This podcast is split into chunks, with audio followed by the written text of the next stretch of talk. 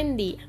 Reciban un cordial saludo de parte de la Clínica de Psicología del CAP de San Andrés Acabajá, El Quiche, Dirección Municipal de la Mujer y EPS Alexa Ochoa. Sean bienvenidos al programa Rincón de Psicología. Hoy estaremos hablando un tema muy importante, el cual es las emociones en los infantes y cómo se pueden desarrollar. Esperando que se encuentren muy bien ante esta crisis sanitaria que está viviendo el país.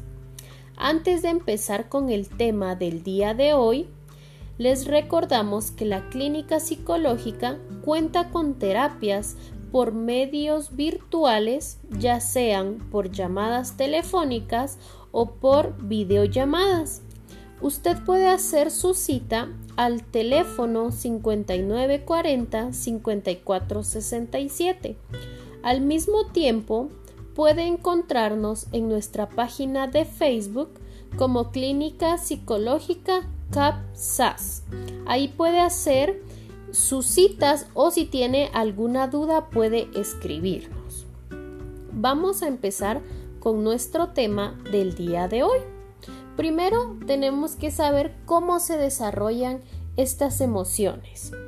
Y dice que el desarrollo emocional son los sentimientos o emociones que influyen en la formación y búsqueda de la identidad propia de todas las personas, que comienza a desarrollarse desde la niñez.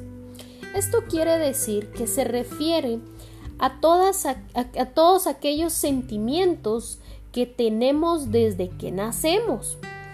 Y todo esto va influyendo en, en, nuestra vida. A lo largo de la vida vamos teniendo un equilibrio emocional en algunos eh, aspectos de nuestra vida. Sabemos cómo manejar nuestras propias emociones o nuestros sentimientos para no lastimar a los demás o herirlos por ejemplo, con un eh, mal rostro, con un mal gesto, con algunas palabras, ¿verdad? Que, que hieran a la otra persona, quizá en alguna discusión que se tenga.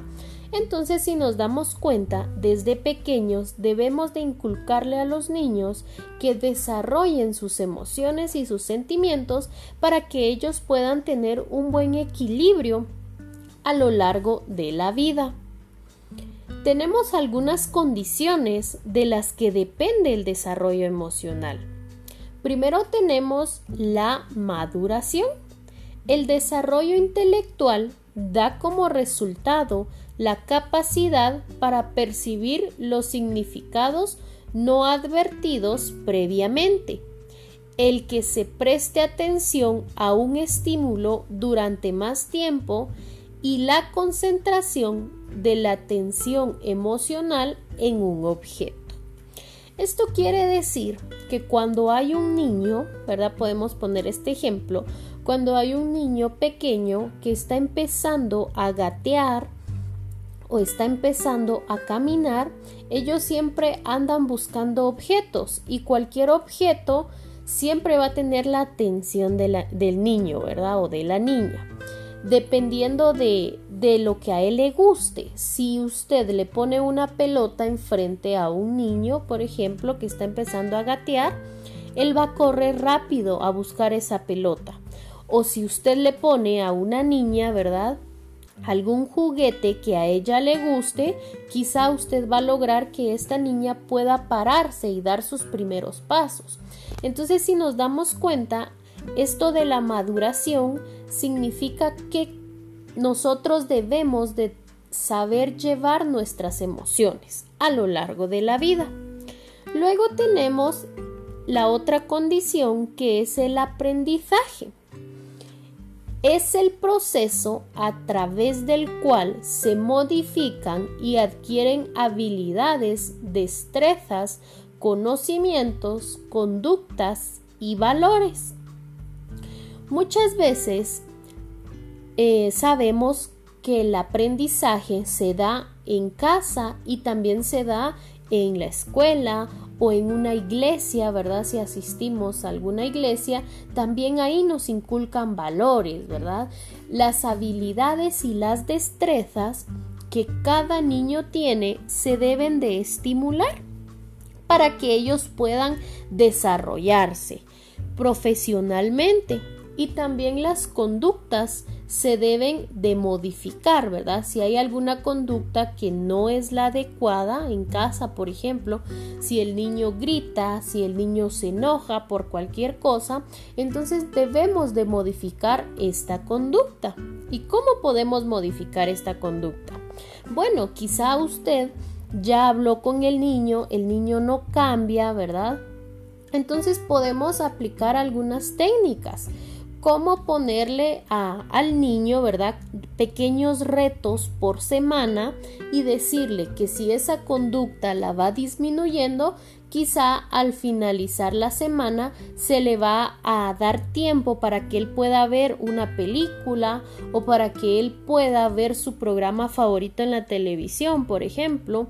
Son pequeñas recompensas que nosotros les damos a los niños pero no significa que debemos gastar mucho dinero para poder aplicar estas técnicas, sino que debemos de buscar también, por ejemplo, si el niño tiene un juguete que le encanta, ¿verdad? Entonces podemos retirárselo por un momento, guardarlo nosotros como padres de familia o como adultos que estamos a cargo del niño y decirle que si él disminuye la conducta, ¿verdad?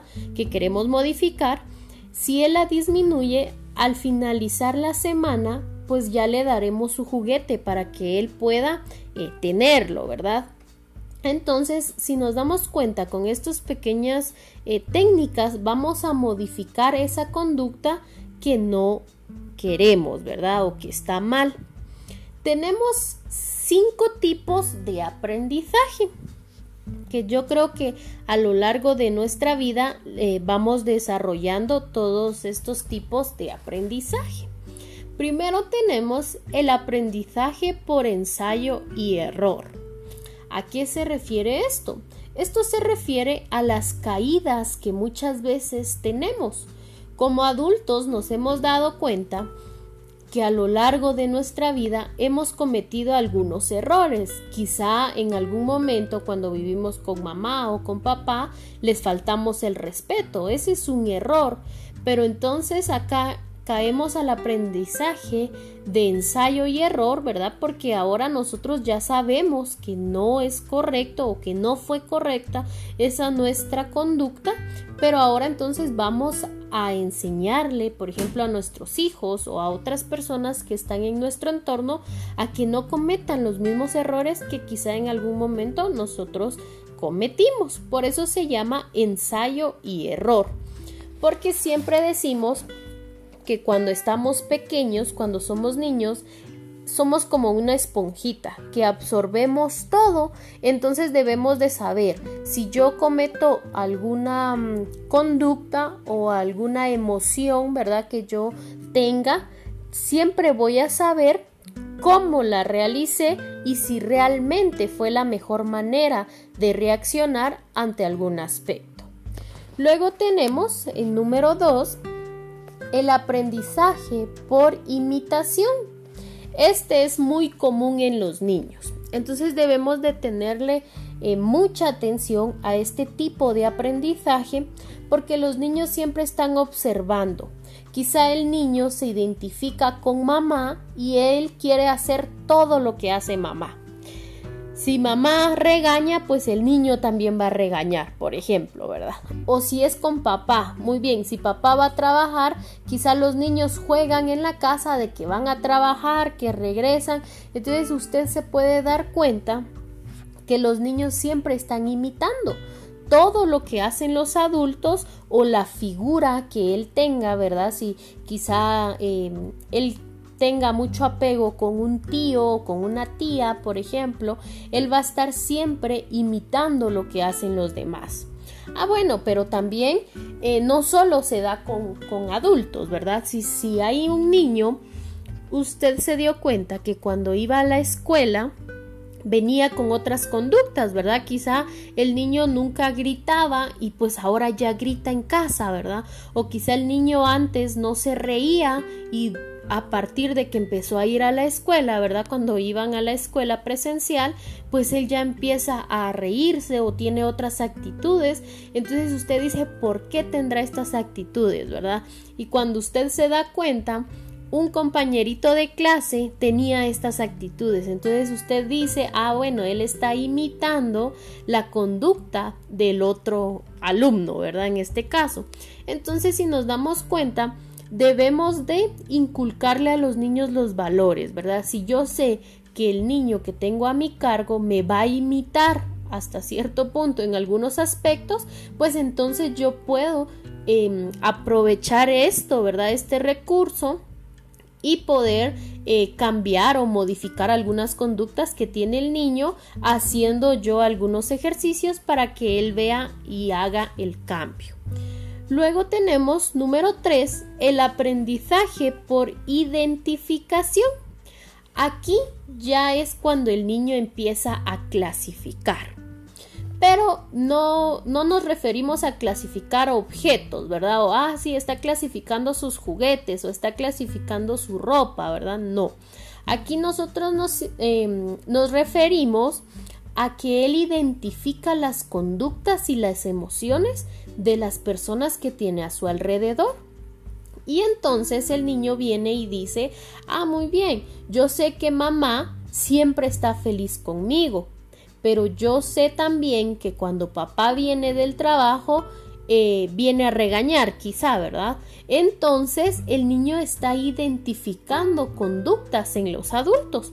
O quizá también el niño dice, si tiene hermanos, ah, bueno, yo sé que cuando mi hermana está haciendo la tarea o cuando mi hermano está em, en su cuarto escuchando música y yo voy a interrumpir, pues yo sé que ellos me van a regañar, ¿verdad? Porque ellos están ocupados. Entonces él va clasificando con qué personas puede juntarse y en qué momento puede estar con estas personas. Luego tenemos el condicionamiento. Este se refiere a toda la asociación que tiene el niño. Él va asociando todas las conductas que tengan, eh, ahí sí que las personas que estén a su alrededor. Y por último tenemos el adiestramiento. Y el adiestramiento se refiere a la orientación y supervisión. Ah, bueno, entonces, ¿qué pasa aquí en el adiestramiento? Usted quizá en algún momento ha escuchado cuando dicen hay que decirle a los niños qué es lo bueno y qué es lo malo. Pues ahí nosotros estamos orientando, ¿verdad? A nuestros infantes. ¿Por qué? Porque nosotros les decimos, ah, bueno, mi hijo. Eh, si va a llover, eh, puede estar eh, quizá fuera el niño jugando, ¿verdad? Cuando empieza a llover, entonces usted viene y le dice rápido, muy bien, éntrese y póngase suéter, porque si no se va a enfermar. Usted está orientando, está advirtiéndole al niño de qué es lo que puede pasar si él se queda fuera jugando y se moja. Entonces nosotros como adultos somos un ente muy importante para la vida de los niños porque siempre debemos de orientarlos y supervisar qué es lo que están haciendo. Por ejemplo, en el caso de las emociones, que es el tema del día de hoy, pues nosotros vamos a orientar al niño. Si el niño empieza a hacer berrinches, empieza a, llorar, ¿verdad? Porque quizá no se le compró un helado, que es algo muy común, entonces, ¿qué es lo que yo voy a hacer como padre de familia, como madre de familia? Yo lo que voy a hacer es que voy a orientar al niño. Le voy a explicar por qué no le pude comprar eh, un helado. Quizá ya no tenía dinero y entonces ya no pude yo comprarle el helado y él tiene que entender por qué es que no se va a llevar a cabo la actividad tal como él quiere. O quizá también en otra ocasión, ¿verdad? El niño eh, se porta mal, tira las cosas, se enoja. Entonces debemos de ahí sí que supervisar qué actitudes tiene el niño y también hablar con él. Muchas veces decimos, como son niños no nos entienden, mejor no les hablemos o no les digamos nada, ¿verdad? Pero muchas veces estamos en lo incorrecto porque los niños nos comprenden muy bien. En el programa anterior habíamos hablado también sobre el ahorita, ¿verdad? Que estamos viviendo el, esto del coronavirus, que también es importante explicarle a los niños qué es lo que está pasando porque entonces él tiene muchas dudas y no sabe qué hacer. Entonces ahí también entramos nosotros a este adiestramiento porque estamos orientándolo y le estamos diciendo qué es lo que debe hacer ante esta crisis, ¿verdad? Ah, bueno, se tiene que lavar las manos, no tiene que, si sale con mamá o con papá, no tiene que estar tocando las cosas que mira en la calle, ¿verdad? Porque podemos contagiarnos de esa manera. Debemos de usar el gel, entonces siempre estamos orientando a nuestros niños. Tenemos algunos rasgos característicos que poseen las emociones. Primero tenemos emociones intensas. Los niños pequeños responden con la misma intensidad a un evento grave que a un evento feliz. Por ejemplo, cuando son niños muy pequeños, le hablo de unos 3 años, 4 años, que es cuando ellos empiezan a, a, explorar esto de las emociones, ¿verdad? Que es un gran mundo para ellos. Aquí es cuando los niños quizá usted le dice, eh, ay, mire, fíjese que se eh, falleció el perro, por ejemplo, de la familia. Quizá el niño a esta edad no le va a entender mucho, ¿verdad? Entonces va a decir, ah, bueno, qué bueno, mamá, ¿verdad? Entonces usted va a decir, no, esto no es de felicidad, esto es de tristeza, ¿verdad? Porque se murió el perrito y ya no lo vamos a ver, por ejemplo. Entonces, si usted se da cuenta, las emociones intensas están siempre en los niños. Ellos no saben medir la dimensión, por ejemplo, de algún grito o de algún enojo. Eh, no saben ellos todavía el nivel, ¿verdad? Porque usted, ahorita de grande, usted ya sabe manejar estas emociones. Por ejemplo, si a usted le dicen ahorita, que eh, no le van a pagar, por ejemplo, si está trabajando y le dicen que no le van a pagar este mes, usted quizás se enoja y usted eh, sensatamente llega con el jefe o con el de recursos humanos y pregunta, ¿verdad? Disculpe, ¿por qué motivo no me van a pagar? Pero un niño todavía no tiene esa capacidad para analizar y pensar realmente por sí solo eh, la reacción de estas emociones. Entonces ahí es donde entramos nosotros como adultos, donde debemos de ayudarlos a que ellos puedan tener estas em, respuestas, ¿verdad? Que puedan mantener la calma y preguntar, ¿verdad? Luego tenemos que las emociones aparecen con frecuencia en los infantes. Los niños presentan emociones frecuentes conforme al aumento de su edad y descubren que las explosiones emocionales provocan desaprobación o castigo por parte de los adultos. Aquí en este punto ya ellos se dan cuenta que hay muchas emociones, ¿verdad? Que hay tristeza, hay felicidad, hay enojo, hay ira. Ellos ya saben y también saben que cuando el niño esté feliz, mamá va a estar feliz. Pero si el niño está enojado o está llorando, haciendo berrinche, sabe que va a haber un castigo, ¿verdad? Que mamá quizá ya no le va a comprar lo que el niño quiere o quizá mamá le va a dar algunas nalgadas, ¿verdad? Porque eso también pasa. Entonces el niño ya sabe, ya tiene la maduración para decir muy bien, estas emociones son buenas y estas no son tan buenas, va a decir el niño, ¿verdad? Porque mamá me va a castigar o papá me va a castigar. Luego tenemos que las emociones son transitorias. ¿Y por qué decimos que las emociones son transitorias?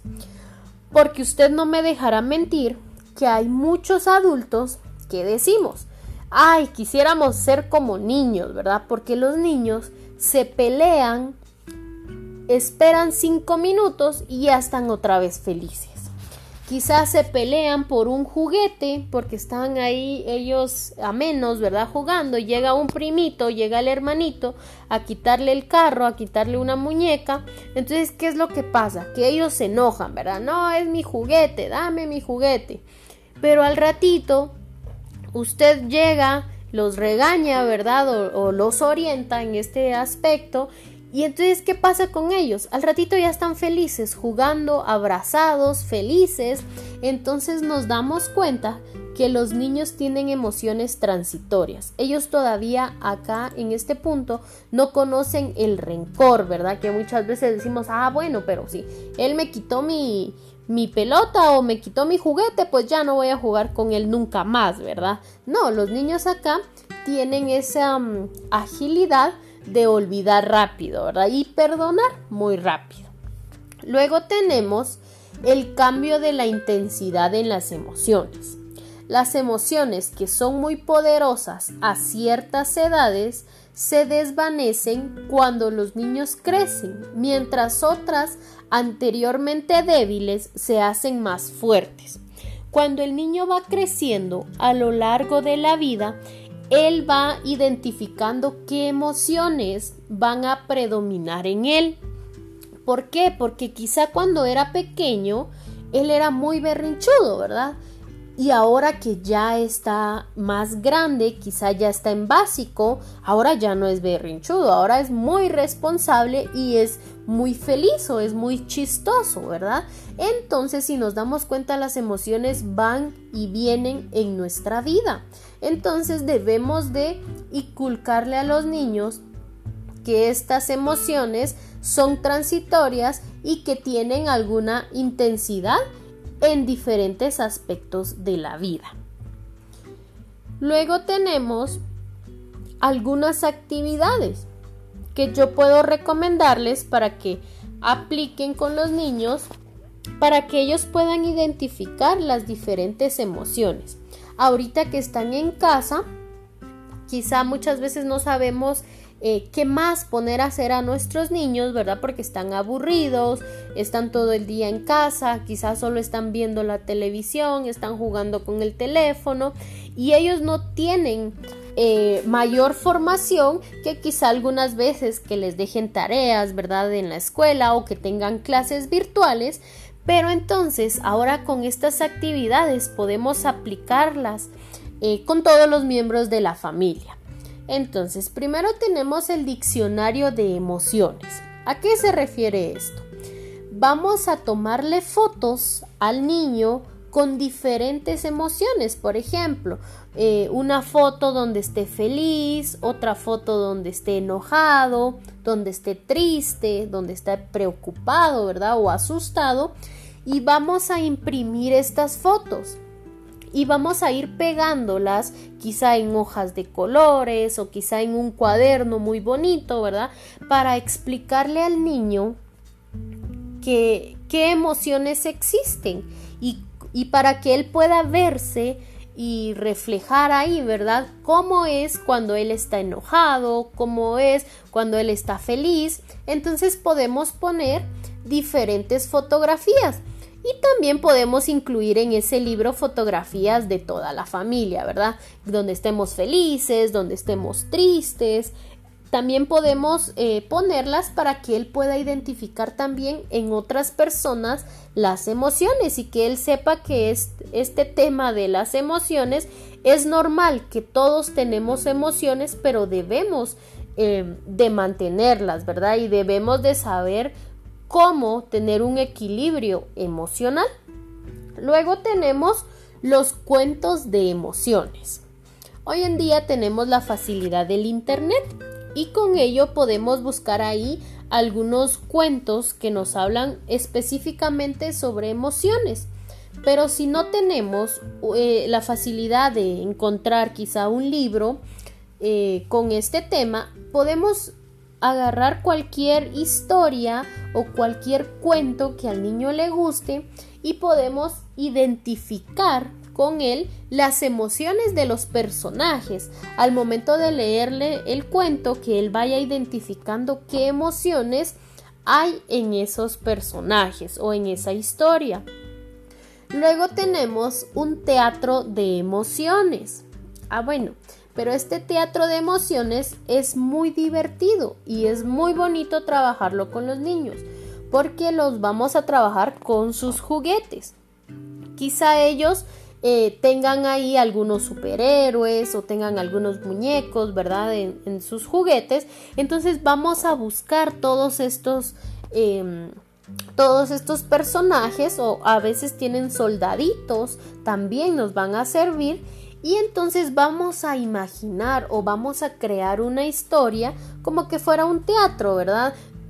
Cada quien va a tener a sus personajes y entonces van a identificar las emociones. Por ejemplo, ah, bueno, este es el hombre araña y está feliz. O este es, em, por ejemplo, este es el Capitán América, está enojado. ¿Y por qué estará enojado el Capitán América? Ah, bueno, porque quizá perdió su escudo y por eso está enojado, ¿verdad? Está furioso. Entonces, ¿cómo está haciendo el Capitán América en este momento? Entonces podemos ayudar al niño para que pueda también hacer los gestos para que él vaya identificando estas emociones.